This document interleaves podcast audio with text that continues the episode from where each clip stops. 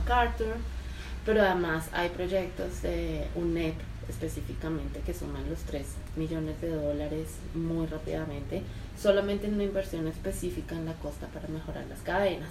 Entonces, creemos que damos la oportunidad para poder invertir estructurada, organizadamente y la tranquilidad para poder hacer seguimiento sobre la transparencia del resultado. Y eso es lo que ha garantizado que la inversión cada vez sea mayor. No solamente, y eso sí, súper importante, que no necesariamente llega la inversión directamente a través de siempre, pero nosotros podemos hacer seguimiento y trazabilidad sobre los actores donde se invierte. Y ese es un punto muy importante ahora que viene toda la estrategia de taxonomía verde.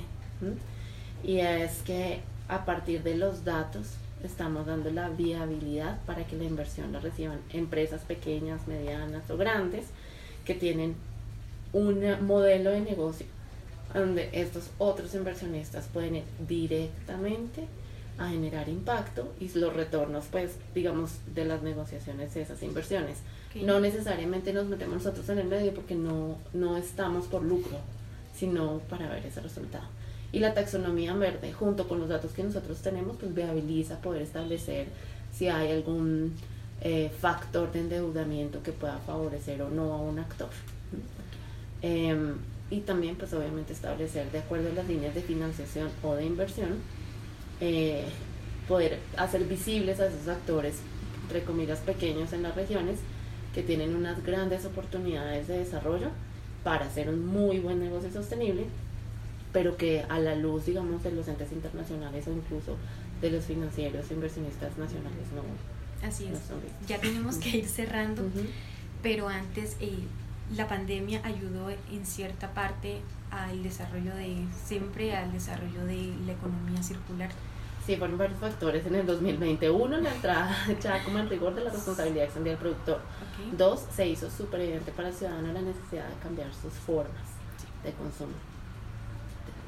Tuvo un impacto positivo, digamos, nosotros para aprender a hacer las cosas distinto y las personas también como que la cultura, porque bueno, ustedes tienen acompañamiento a los recicladores, pero también es importante como el desarrollo a la cultura, porque muchas veces las personas, bueno, vienen los residuos, vienen correctamente, pero ¿qué pasa si yo no los separo como debe ser?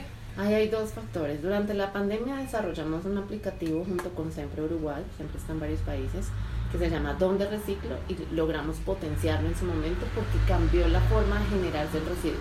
Entonces la gente iba a sus empresas y eran grandes edificios con muchas personas universidades generando residuos. En la pandemia fueron hogares, ¿cierto? Entonces incluso el reciclador tuvo que entender esto distinto. Y para nosotros, pues el uso de la tecnología y la incorporación del aplicativo Donde Reciclo nos ayudó a, a ayudarle al ciudadano a entender para qué, cómo y dónde reciclar y sobre todo el rol del reciclador en la cadena. Entonces, creo que eso sería todo por el momento. Muchísimas gracias, Laura. Por a mí me parece importante que, que, le menciones como lo de la norma técnica de neutralidad, que es como la única como ah, de, este tipo y demás, como que le des sí, a nivel global, la neutralidad rápidamente. sí, sí, sí, es una iniciativa global en donde las empresas buscan ser neutras, sí en la investigación que hicimos de la mano con Icontec encontramos que no existe una norma técnica para esto en el mundo, es la primera en el mundo la que se genera en Colombia y se hace el lanzamiento en un mes. Increíble. Entonces estaremos también ahí muy pendientes, por supuesto, de información para que, claro que sí. acá y Muchísimas gracias.